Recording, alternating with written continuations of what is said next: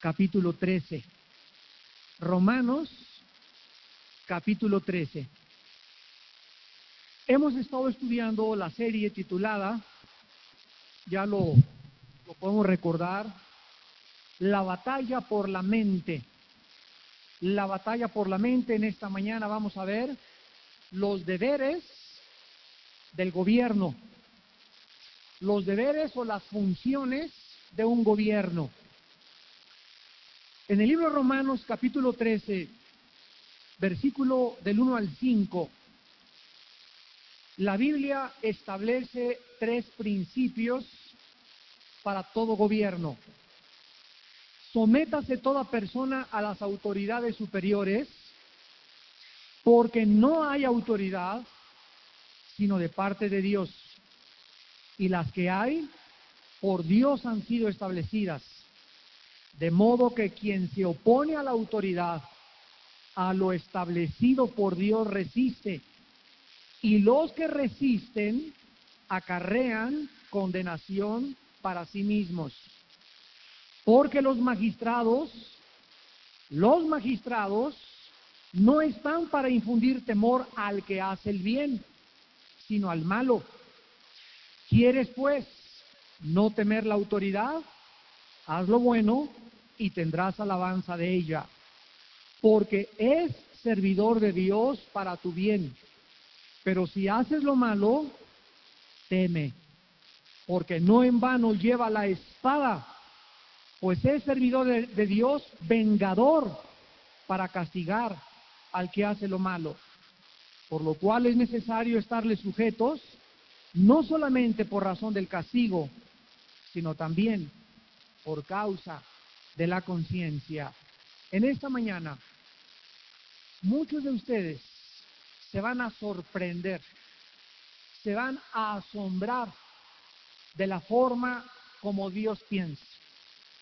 Esta serie, La batalla de la mente, se trata precisamente de que el cristiano, al comenzar a estudiar la Biblia y a llenar, antes de ser cristianos, pensábamos como piensan los filósofos, como piensa el mundo, como de acuerdo a lo que yo creo, y desde mi perspectiva, eso está muy feo, es muy agresivo, eso no es justicia, eso no es misericordia, es falta de amor, etcétera, etcétera. O sea que nuestros sentimientos y nuestras emociones nos gobernaban de acuerdo a la Biblia. Un poco más de monitores. Pero cuando venimos a la Biblia, Dios quiere que entendamos algo. Sus pensamientos no son nuestros pensamientos. Y no importa que yo me estrelle contra los pensamientos de Dios en la Biblia o choque contra los pensamientos de Dios en la Biblia, la razón es porque mi mente aún no se ha moldeado de acuerdo a la palabra de Dios. Esa es la urgencia que se nos dice en Romanos 12.2, que no nos conformemos al mundo, sino que nos transformemos por medio de la renovación del entendimiento. ¿Quién puede decirnos cuál es la función de los gobiernos? Vivimos una época tremenda políticamente en el mundo entero.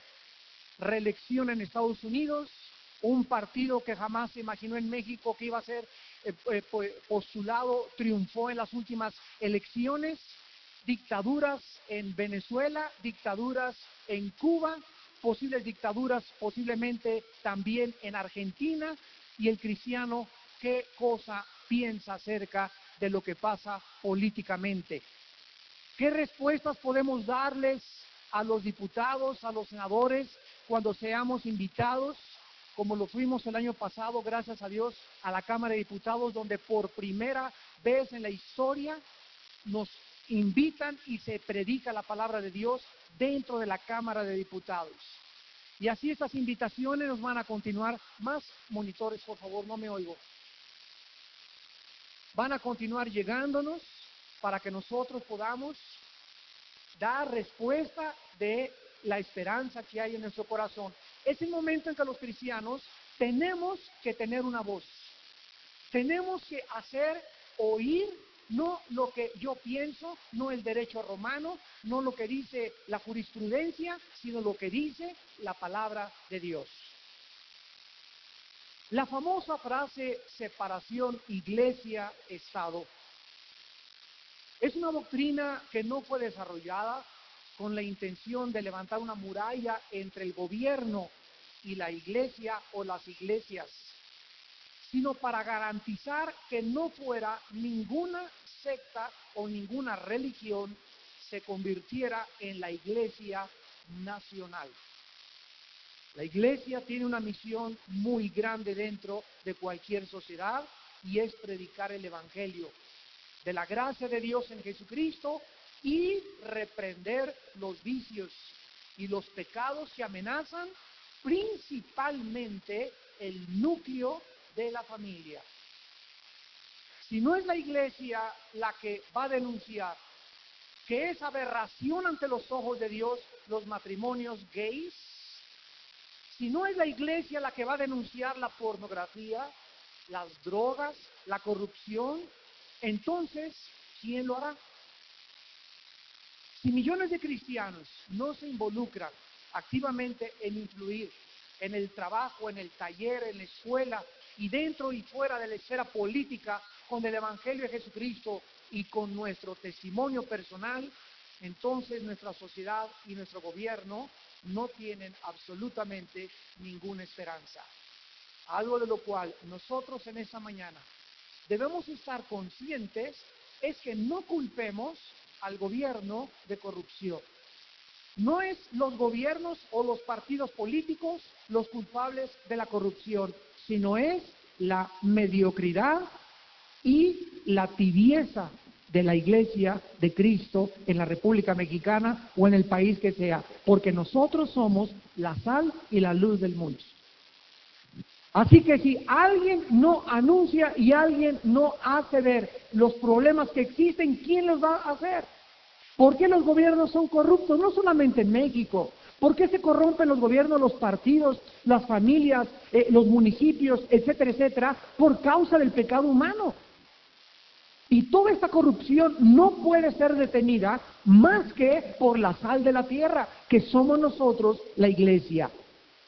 Si nosotros no nos involucramos, como dice Efesios capítulo 5, versículo 8, porque en otro tiempo éramos tinieblas, mas ahora somos luz en el Señor, andad como hijos de luz.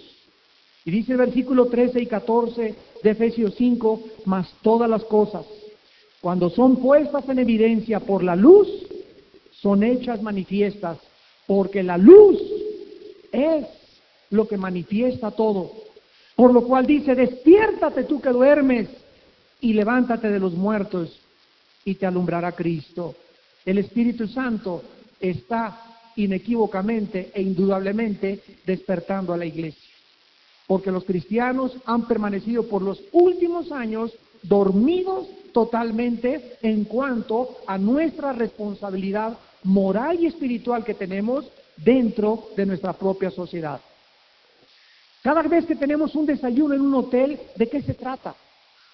De escoger un lugar neutral y tratar de invitar al diputado, al jefe de tránsito, al senador, al, gobernador, al secretario del gobernador, a los magistrados, llevarles boletos, cada familia comprar uno o dos boletos y comprometernos a invitar a alguien en nuestras esferas de trabajo, a la sociedad, llevarla para que escuche el mensaje de la palabra. Y no, llegamos, compramos boletos, puros cristianos, y llenamos los desayunos de puros cristianos.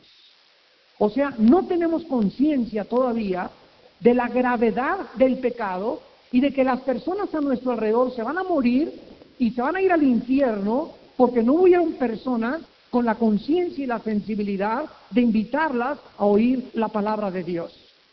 Y es hora que cobremos conciencia y que nos levantemos y que entendamos cuál es nuestra misión. Porque Dios no nos ha dado un espíritu de cobardía, sino de poder, de amor y de dominio propio. Vamos pues en Romanos 13, en este momento, a ver los tres propósitos básicos del gobierno. Todos ustedes que son abogados, sociólogos, psicólogos, psiquiatras, etcétera, etcétera, les va a servir muchísimo este estudio porque el principio de la ley dentro de los gobiernos civiles no proviene como lo enseñan en las universidades del famoso derecho romano, ni la jurisprudencia tiene su base en los casos anteriores estudiados a través de la historia o en las experiencias de los diferentes tribunales de justicia, sino que tiene todo, absolutamente todo, tiene su raíz en la palabra de Dios. En Romanos del 13, del 1 al 4, encontramos tres propósitos básicos para la existencia y la función de un gobierno. O sea que desde el momento que se establece un gobierno, desde el momento en que Dios instituyó los gobiernos civiles, tres principios fundamentales son el cimiento, la base para que esos gobiernos tengan la bendición y la aprobación de Dios.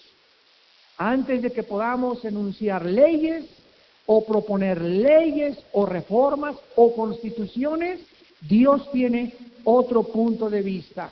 Y esto es tan simple y tan elemental que nos vamos a sorprender por la simplicidad de la sabiduría de Dios. En primer lugar, dice Romanos capítulo 13, sométase toda persona a las autoridades superiores, porque no hay autoridad sino de parte de Dios y las que hay por Dios han sido establecidas. Dios ha establecido qué cosa en el mundo. Autoridades. ¿Qué cosa es una autoridad? Tiene que haber una autoridad en una familia. Y la responsabilidad primaria de la autoridad dentro de una casa o del núcleo familiar es el varón. Primera de Corintios 11.3 porque Cristo es cabeza del varón y el varón es cabeza de su esposa o de su mujer. Entonces, si en, la, si en un hogar no hay una autoridad y que esta autoridad no sea dictatorial, ni tampoco sentimental, porque son los dos extremos del ejercicio de la autoridad. Ser demasiado benevolente es pecar de sentimentalismo y ser demasiado duro es pecar de dictador. Así que no podemos ser ni demasiado duros en la casa, ni tampoco permitir toda la, y estar demasiado tolerantes y permitir que los hijos hagan lo que les dé la gana. Porque entonces nos vamos a los dos extremos. Necesitamos el equilibrio y el equilibrio solo la sabiduría de Dios nos lo puede dar. Qué importante es cuánto necesitamos a Dios los varones para poder administrar la justicia y la autoridad dentro del hogar en el equilibrio de Dios. Ahora, también hay autoridades cuando salimos a la calle. ¿Y quién es la autoridad que ha establecido Dios en la calle? Hay policías de tránsito, policía estatal, hay magistrados, hay autoridades. Cuando llegas aquí a la iglesia, hay otra tercera autoridad. Entonces tenemos tres instituciones de autoridad en la Biblia. La familia, el gobierno civil y dentro de la iglesia. Cuando ustedes llegan aquí a la iglesia, hay autoridades, hay pastores, hay personas que tienen un gafete y que te dicen, no se estacione ahí, estacionese ahí. Y tú le dices, ¿y tú quién eres? ¿Sabes una cosa? No trae cachucha, ni pistola, ni macana. Pero es una autoridad que ha sido delegada y que dentro de tu vida, al reaccionar de esa manera, muestras cuánta cuánta rebelión existe todavía en tu corazón. Nos damos cuenta que existe algo entre nosotros que nos impele a qué? A rechazar. ¿Y tú por qué? Y uno de tránsito te dice, no se estaciona aquí, y usted qué, ¿qué no sabe quién soy? Y sacas la charolota. Todo esto se llama prepotencia, arbitrariedad, pero más que nada manifiesta un complejo de inferioridad. Porque cuando tú sabes quién eres no te da pena humillarte dentro de delante de las autoridades. Y los cristianos estamos llamados, más que cualquier otro ciudadano, a someternos y a obedecer cualquier autoridad. Hasta si llego a McDonald's y está uno con una cachucha en el estacionamiento, me someto a él en ese momento porque, porque tenemos que aprender a humillarnos. Él está puesto ahí para acomodar los coches y yo tengo que someterme a él. Entonces, esto es importante que lo entendamos para que podamos vivir con la bendición de Dios, porque Dios resiste a los soberbios y les da gracia a los humildes. Dice a continuación en el versículo 2, que los que se oponen a la autoridad, a lo establecido por Dios resisten, y los que resisten acarrean condenación para sí mismos. Dios nos muestra aquí que si no aprendemos desde niños y no les enseñamos a los niños a someterse a la autoridad, a respetar a sus maestros en la escuela, tienen los niños que aprender a respetar a sus maestros. Cuando oigas a dos o tres niños ahí en tu casa, en el jardín de tu casa platicando, pues la maestra tiene cara de tamal de Oaxaca. Y tiene esto y tiene, ven para acá. Oigan niños, nunca hablen así de sus maestros.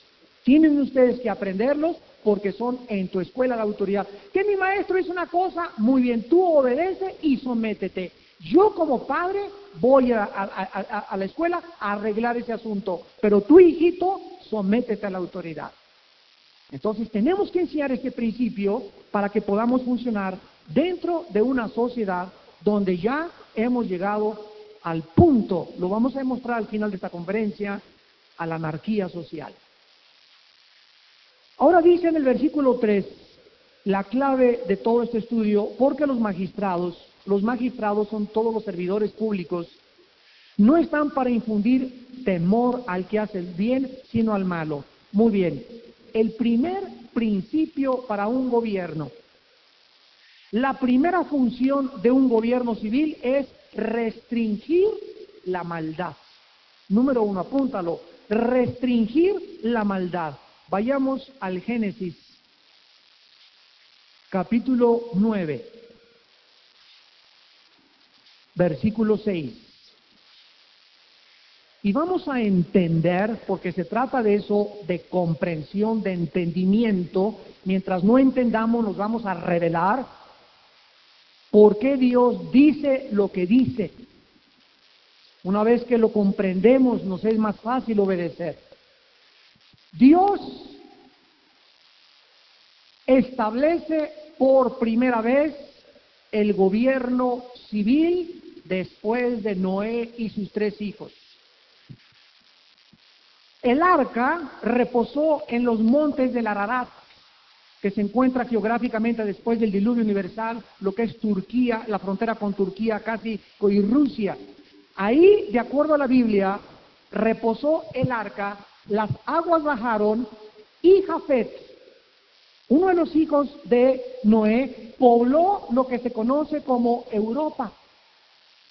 Después Sem se fue hacia el oriente y pobló lo que se conoce como los judíos y los árabes y los amarillos o los asiáticos. Y Cam vino al sur y pobló lo que se conoce como el África. Entonces, de los tres hijos de Noé, de acuerdo a la Biblia, se poblaron Europa, Asia y África. No existían las Américas.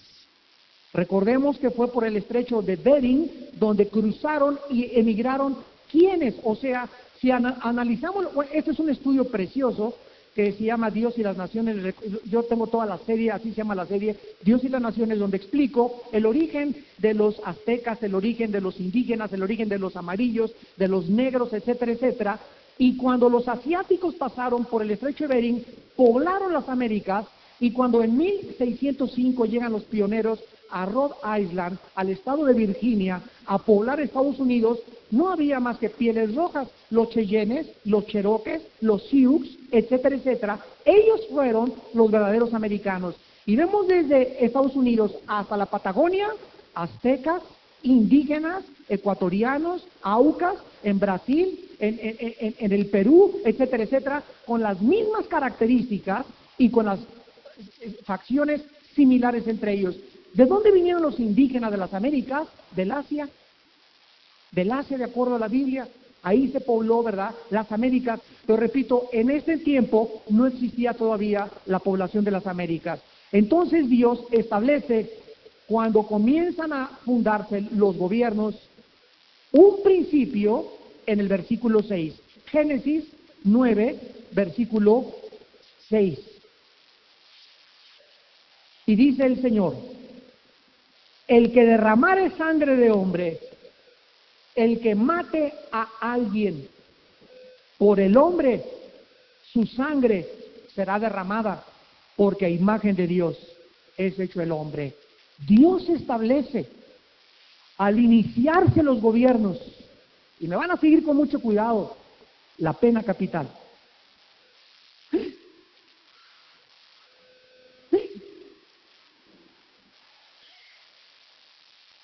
Qué falta de misericordia, qué falta de amor. Yo creí que Dios era un Dios de amor, hermano. Cuando Dios le dice a los primeros fundadores de los primeros gobiernos que un asesino, una persona que le quita la vida a otra persona, pierde el derecho a vivir, ¿qué se encuentra detrás de, de esta orden? Aparentemente a nuestra mente no renovada, falta de misericordia, se encuentra el principio más grande de los derechos humanos que existe en la historia del ser humano. Dios le dice a las personas, si tú matas a alguien, Pancho, quiero decirte, ¿cuántos años de prisión podrán pagar la vida que, quitaste? Tú contéstamelo. ¿25 años, ¿25 años pagan la vida de otra persona? ¿40? ¿50? ¿Cadena perpetua? Absolutamente. Entonces, cuando Dios le dice al ser humano que la persona que le quite la vida a una persona pierde el derecho a vivir, Dios, en lugar de ser falta de misericordia, está elevando la dignidad humana y mostrándonos la verdadera valía que tiene un ser humano que no puede ser la vida de un ser humano pagada más que con la sangre de otra persona. O sea, para que tú sepas lo que vale la vida de un ser humano, tú debes antes de matarlo pensar que tu propia vida va de por medio. Porque estás matando a un ser humano hecho a la imagen y semejanza de Dios. Desde que el ser humano pecó, se rebeló contra Dios y fue necesario que Dios instituyera los gobiernos civiles con el propósito de usar el uso de la fuerza para detener la rebelión y la maldad del ser humano. O sea, ¿por qué Dios permite la pena capital o la pena de muerte al principio de la creación? Porque la maldad del hombre no podía ser detenida más que a través del uso de la misma fuerza. Les voy a poner un ejemplo. Supongamos que 10 parejas naufragamos en una isla. Y llegamos a esa isla y vamos a ser los primeros pobladores de la isla y vamos a formar, antes que nada, ¿verdad?, una sociedad de esas 10 parejas que llegamos. Y lo primero que tenemos que hacer es inmediatamente hacernos leyes. ¿Sabes una cosa? Tú no te metes con mi esposa. Ni tú te vas a meter con el marido de, esa pareja. Y tú no, a mis hijos, cuidado, si tú matas un hijo, ¿verdad? Ten cuidado porque vamos, y vamos a hacer leyes drásticas precisamente para la sobrevivencia de las demás parejas. Entonces, si tú haces algo de matar a una persona otra cosa, eh, quiero que sepas, antes de matarlo, que te va a costar tu propia vida. Y lo vamos a tener que hacer porque si no tenemos leyes que detengan la maldad en nuestras vidas, no podría más que convertirse en una jungla y no en una sociedad civilizada la humanidad y la cultura y la sociedad. Entonces tenemos que trasladarnos a aquellos tiempos para entender la drasticidad, la forma tan drástica en la que Dios tuvo que imponer el uso de la fuerza ¿Por qué Dios permite el uso de la fuerza? Por la pecaminosidad y la rebelión del corazón humano. Damas y caballeros, por eso hay en todos los países policía. Por eso hay en todos los países, menos en Suiza y en Costa Rica, un ejército. ¿Por qué? Por el pecado humano. O sea, si fuéramos angelitos todos, si ninguno se pasara un alto, si ninguno se metiera a la casa de su vecino, si ninguno le robara las gallinas a Doña Chole, si nadie hiciera mal en ningún lado, no habría necesidad de policía, no habría necesidad de un, si una nación amenazara la soberanía de otra nación, no habría necesidad de un ejército. Si no hubiera pecado, podríamos cantar con los Beatles, Only need is love. Oh, oh, oh, oh, Esta canción es una mafufada. ¿Por qué? Porque esta canción es para Alicia en el País de las Maravillas. Es para Pinocho y para Mickey Mouse y para la Cenicienta en un mundo ilusorio, utópico, donde no existe más que el amor. Solo que necesitas es amor. Uh, uh, uh, en un mundo solo se necesita amor cuando no hay maldad, pero vivimos en un mundo de pecado donde no solo se necesita amor, se necesita castigos también. Por el amor de Dios. Tenemos que ya comenzar a entender el mundo que estamos enfrentando. Tenemos que entender por qué suceden las cosas como suceden. Y no trasladarnos a un mundo imaginario, de una burbuja de jamón donde todos, ¿verdad? Solo se necesita amor cuando no hubiera pecado. Alice, el Padre de la Maravilla, Cenicienta, Batman y Robin, hasta Batman y Robin persiguen a los malos. En el versículo 3, regresamos a Romanos capítulo 13. Vayan siguiendo esto en oración. Que Dios les dé entendimiento. En el versículo 13 encontramos dentro de este primer principio restricción del mal. Los magistrados, Romanos 13:3, no están, y vean con cuidado, para infundir temor. La palabra del, del, griego temor es la palabra fobia. En el griego significa terror, temor. Las autoridades civiles, queridos abogados en esta mañana, sociólogos, psiquiatras, psicólogos, las autoridades civiles establecidas por Dios deben producir o deben de infundir el temor. Pero ¿a quiénes? Lo dice claramente aquí, al que hace el bien no, sino al malo. ¿Y esto cómo se logra? ¿Cómo pueden los ciudadanos de un país ser restringidos? No se va a evitar por completo porque el ser humano se brinca todas las barreras puestas. Pero de alguna otra forma, ¿qué es lo que hace que los ciudadanos secuestradores, los ladrones, los violadores, de alguna manera no hagan tanto mal como podrían hacer. La única manera es con penas, con penas civiles o penales cada día más drásticas. Cuando en México se llegó a que más de 500, 500 secuestros había aquí en el Estado de México en menos de seis meses, el gobierno inmediatamente necesitaba aumentar las penas por los secuestradores y ya no 25 años ni salir bajo fianza. Ahora secuestras a alguien 50 años de prisión o cadena perpetua. Y de alguna manera el que secuestre mañana lo va a pensar tres veces o cinco veces más antes de aventarse el tiro de volver a secuestrar a una persona y quitarle y robarle a un ciudadano la característica más grande que Dios nos ha dado, que es la libertad. Es imposible que los ciudadanos vivamos en temor porque los gobiernos no aplican penas drásticas ni severas a los ladrones y en ese momento la sociedad vive aterrorizada por los malos en lugar de vivir tranquilizada por sus gobernantes.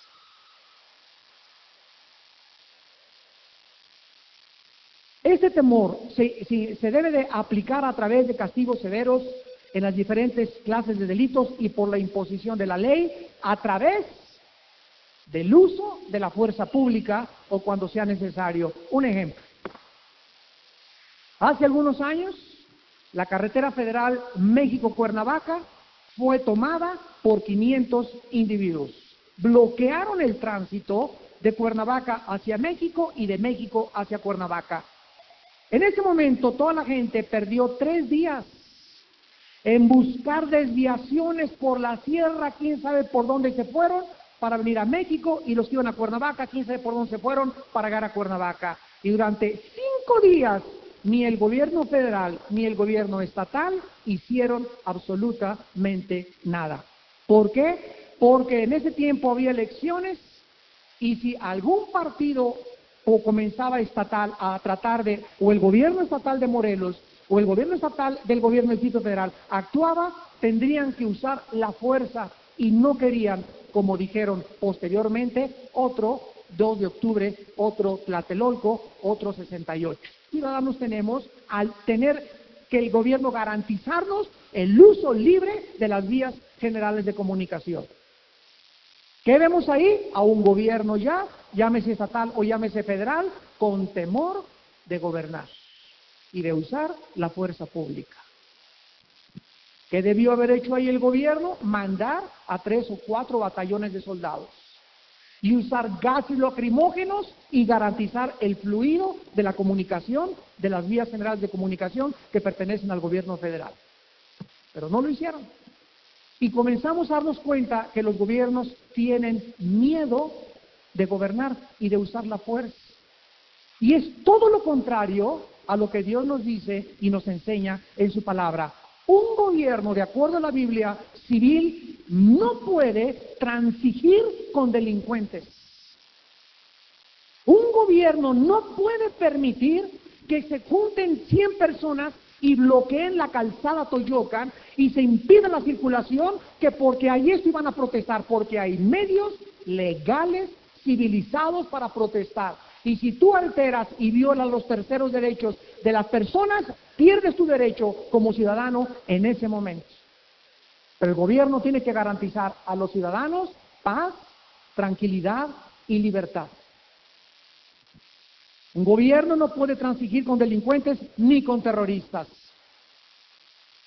no puede tolerar desórdenes públicos un gobierno, ni levantamientos o paros que amenacen la seguridad y el bienestar de los demás ciudadanos. Otro ejemplo. En 1978,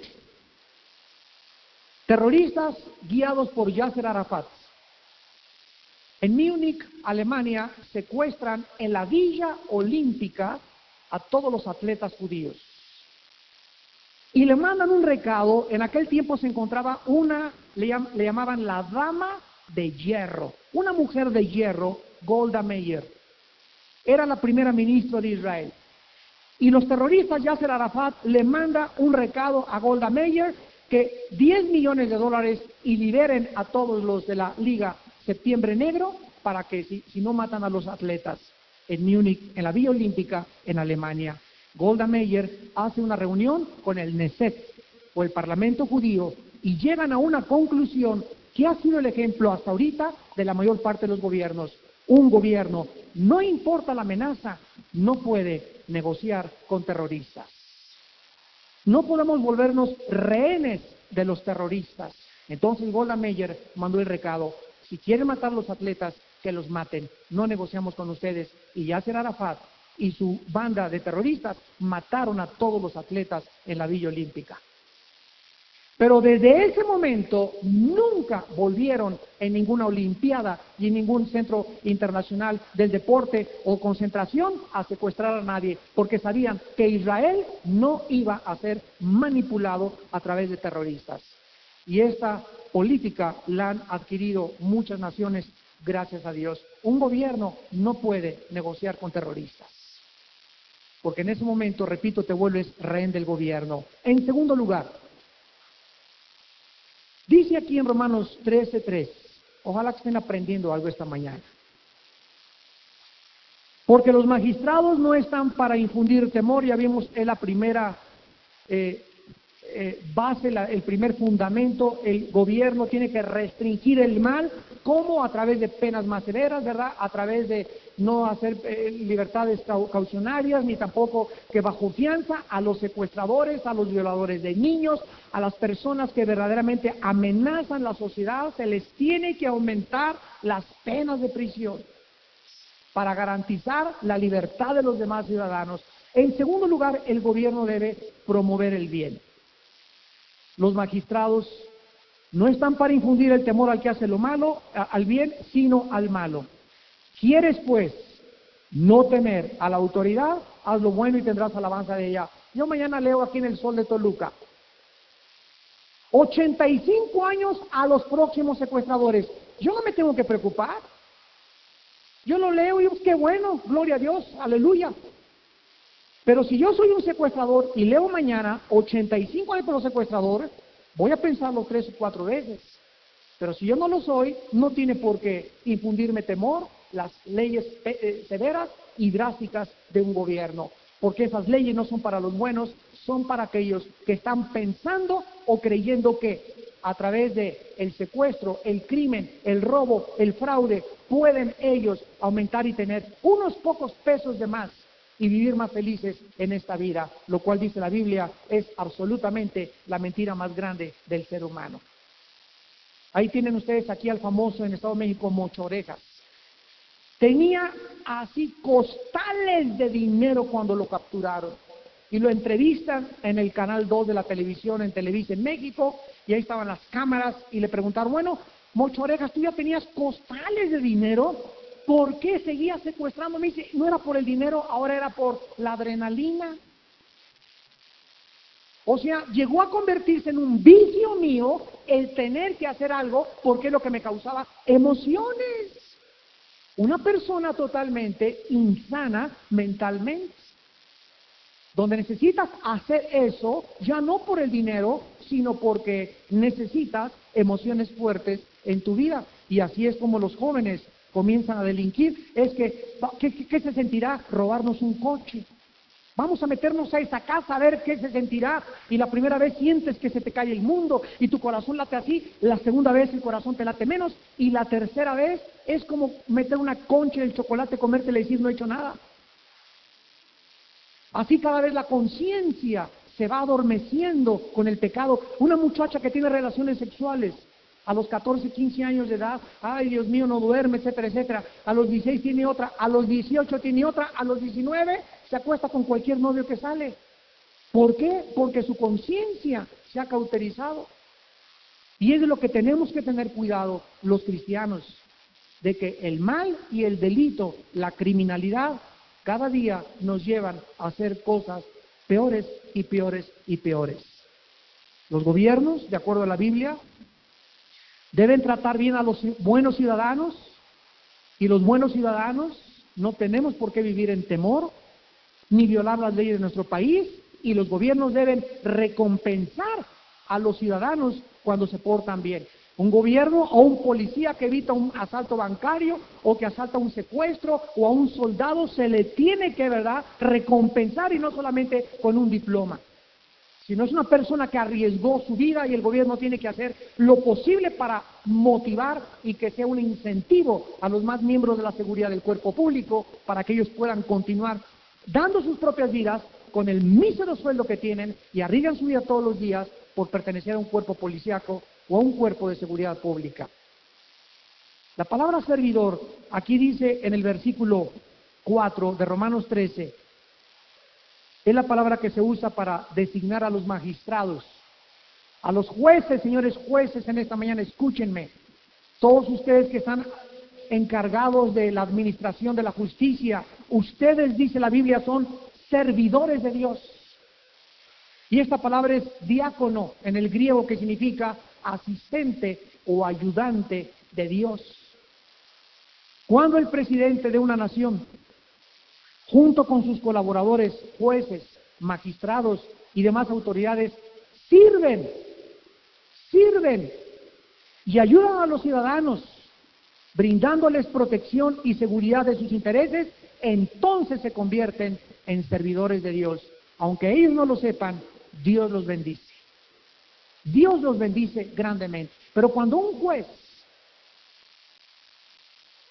no se pone una venda a los ojos, ustedes saben cuál es el símbolo de, la, de, los abogados, ¿verdad? Y de las leyes. Es una señora con unos, una venda en los ojos, con una balanza en la mano izquierda y una espada en la mano derecha. Este símbolo, lo vamos a ver, viene del libro de Deuteronomio capítulo 1. Ahorita vamos para allá.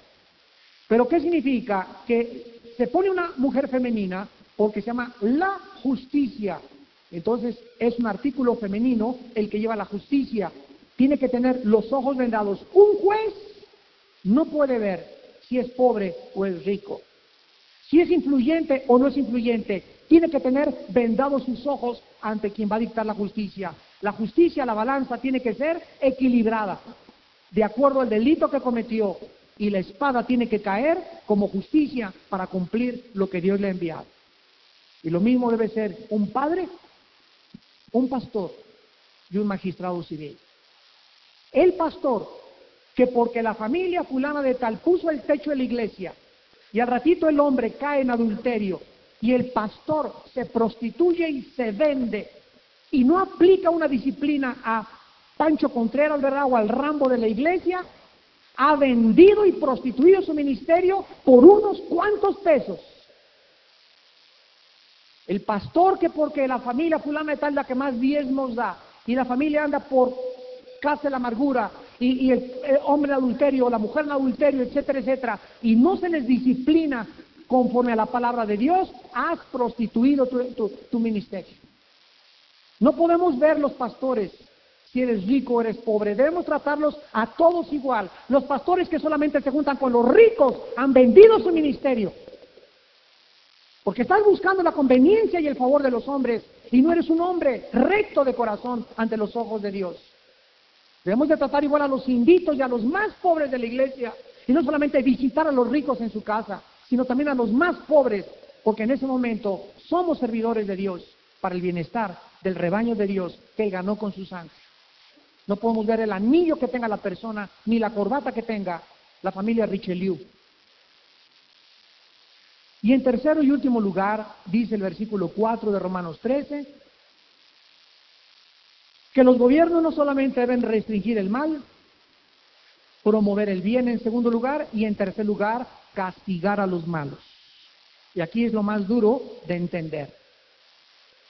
¿Por qué servidor de Dios? Romanos 13, 4, para tu bien, pero si hace lo malo, teme, porque no en vano lleva la espada. Pues es servidor de Dios, vengador vengador. Señores magistrados, ustedes son vengadores, ustedes son los instrumentos de Dios para castigar al que hace lo malo. Damas y caballeros, la Biblia nos enseña a un Dios de justicia. Si el Dios Todopoderoso que creó los cielos y la tierra e inspiró las sagradas escrituras y envió a Jesucristo a morir en una cruz, no fuera un Dios de justicia, sería una monstruosidad moral. Ese Dios que mucha gente no entiende porque no conoce la Biblia es como la señora que llegó. Ay, me dijo Armando, yo sé que Dios al final a todos los va a perdonar y todos nos vamos a ir al cielo porque es un Dios de misericordia. Dios no puede mandar a nadie al infierno. Así me dijo una señora ya grande de edad. Y le contesté, doña Chole, déjame decirle algo. En primer lugar, Dios no manda nada al infierno, ellos se van solitos. Y en segundo lugar, si al final de la vida de un ser humano no hubiera cielo ni hubiera infierno, usted sabe, doña Chole, cuántos millones de personas han muerto en esta vida sin que la justicia los haya alcanzado, la justicia humana. Ah, ¿verdad? Pero en la otra vida, la Biblia dice que los alcanzará. Dios tiene forzosamente que castigar a los malos. En la cruz de Cristo se ejemplificó y se manifestó esta verdad divina. Cristo estaba haciendo qué cosa? Castigado por su Padre.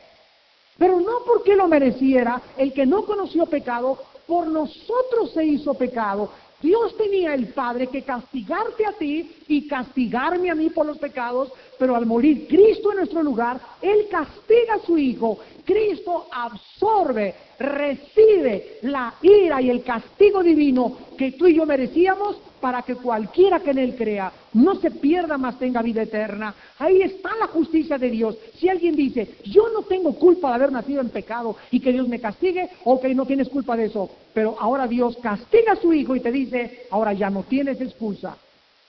Porque ahora, si tú crees que es injusto lo que yo hice, es más injusto que mi hijo, que fue un santo y nunca pecó, haya muerto en tu lugar. Así que, ¿quién puede atreverse que Dios es injusto cuando permite que su hijo, su unigénito hijo, muera en nuestro lugar? Dios es un Dios de justicia y ha delegado su autoridad. Dios no puede bajar, ¿verdad? Podría mandar un rayo a un secuestrador, a un criminal, a un violador, pero Dios ha delegado, o podría mandar ángeles, delegado autoridad en el jefe de familia, en las autoridades civiles y en los pastores de la iglesia. Dios ha delegado su autoridad en todas las autoridades civiles de un país para gobernar, ejercer justicia y juicio y salvaguardar la paz y el orden de los ciudadanos. La espada que se menciona en el versículo 4 es el símbolo que tiene la mujer, que ya vimos el símbolo eh, eh, eh, en las leyes de, de, la jurisprudencia y de la autoridad legal y judicial y penal, delegada por Dios para castigar el crimen, aún con la pena capital.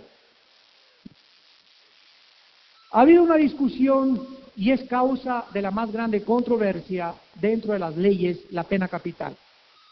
Hay muchos gobiernos que dicen no estamos a favor de la pena capital. Y saben una cosa, gracias a Dios que por ejemplo en México no la hay, porque nuestro sistema judicial es absolutamente imperfecto. Desgraciadamente, si se estableciera, se abusaría de ella. El gobernante en turno la podría usar como una cacería de brujas para eliminar a los enemigos de su partido. Por causa de tantas injusticias que existen, existen las cárceles.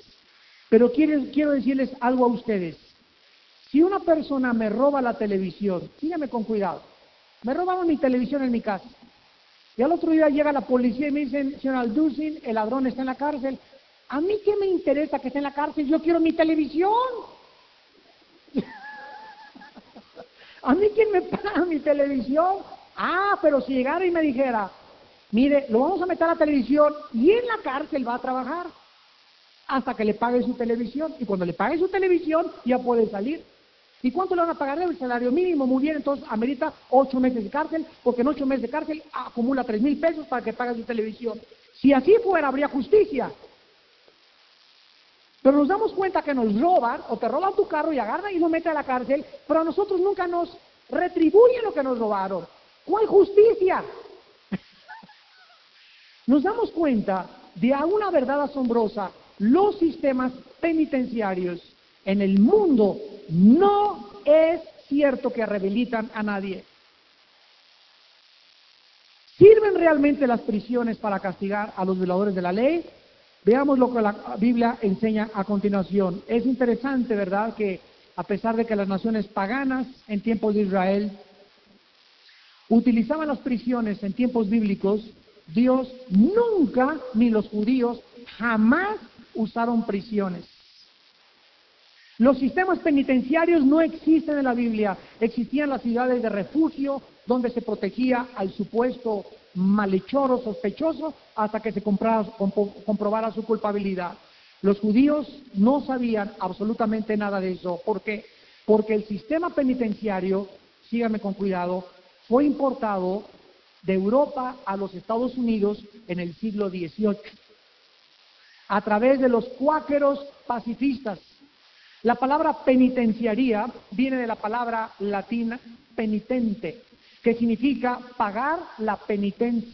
Son los diez rosarios que te echas para que tus pecados sean perdonados.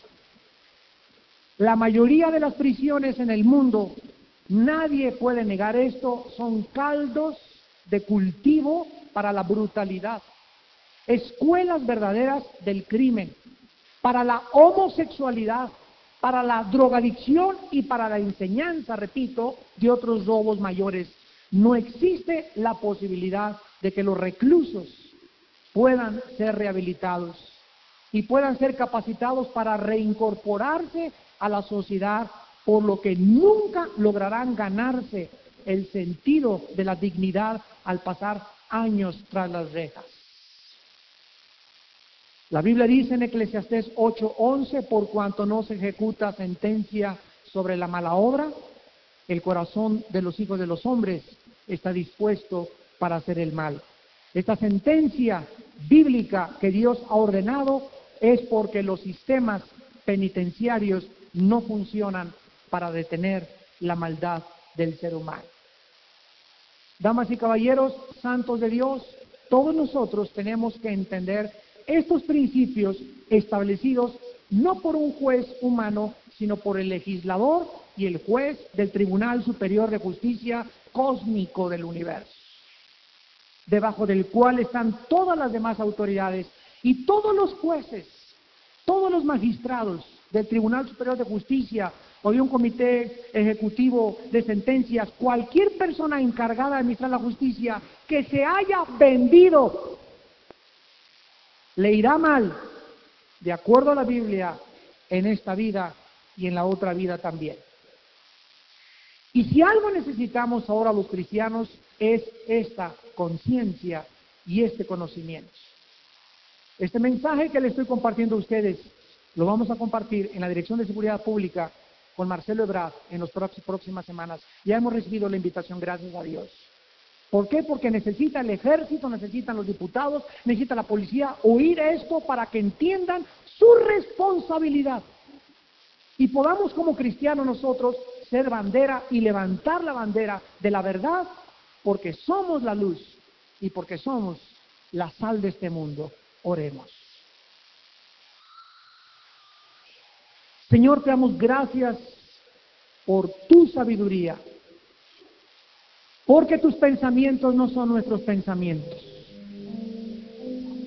Porque has establecido autoridades en la iglesia, en la familia y en el gobierno. Nos has recordado mediante tu palabra esta mañana que tú abominas a los rebeldes, los hijos rebeldes, las ovejas rebeldes, los ciudadanos rebeldes a sus autoridades. Sometámonos a toda autoridad, porque no hay autoridad sino de parte de Dios. Y las que existen, Dios las ha establecido.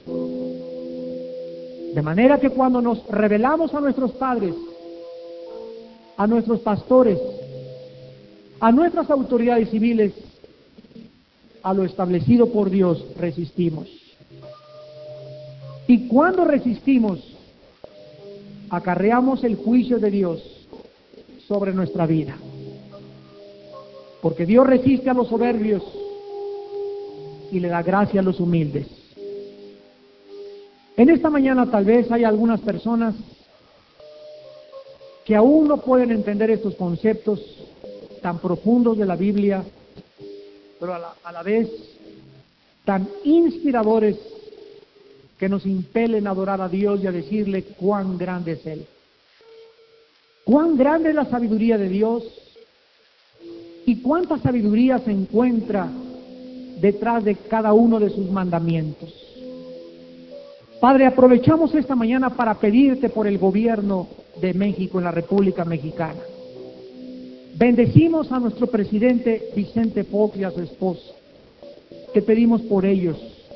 Te pedimos por cada uno de los gobernadores de cada estado, especialmente por el gobernador Montiel de aquí del estado, Señor, que lo bendigas a él y a su esposa, a sus hijos, y que les des sabiduría, Señor, para gobernarnos, para administrar e impartir la justicia conforme al derecho no al derecho humano, sino al derecho divino. Padre, te pedimos que nos sigas abriendo puertas a los cristianos para presentarnos delante de las autoridades y mostrarles con la Biblia que hay un Dios que demanda justicia en este mundo y que ha delegado su autoridad en ellos y que son responsables de esta impartición y administración de la justicia delante del trono de la Suprema Corte de Justicia del Dios Todopoderoso. Padre, ayúdanos a ser mejores ciudadanos, a someternos a los gobiernos, a pagar nuestros impuestos, a orar por el presidente municipal de cada municipio, por la policía, a someternos a ella, a las autoridades de tránsito, para que tengamos tu bendición y para que podamos verdaderamente vivir en paz, porque solo la paz la tenemos cuando estamos haciendo el bien delante de tus ojos. En esta mañana, si alguna persona aún no tiene a Jesucristo en su vida como su Señor y Salvador, ahí desde tu lugar, haz la paz con Dios y dile estas palabras, ahí desde tu lugar. Señor mío y Dios mío. En esta mañana me arrepiento de mis pecados. Confieso que Cristo en la cruz era inocente y Él moría por mi culpa y por mis injusticias y mis pecados. Creo que con la sangre de Cristo tú me lavas y me perdonas para siempre de mis pecados y que Él pagó por mí lo que yo merecía pagar lo pagó Él en esa cruz. Ahora, Señor Jesús, te pido que entres a mi vida como mi Señor y mi Salvador. Ayúdame a comprender tus pensamientos, Señor. Ayúdame a transformar mi mente y ya no pensar como yo pensaba antes, sino pensar de acuerdo a como tú en la palabra me has dicho que pienses. Porque quiero seguirte y obedecerte y creer que lo que tú me dices es para que yo sea feliz junto con mi familia. En el nombre de Jesús. Amén. Amén.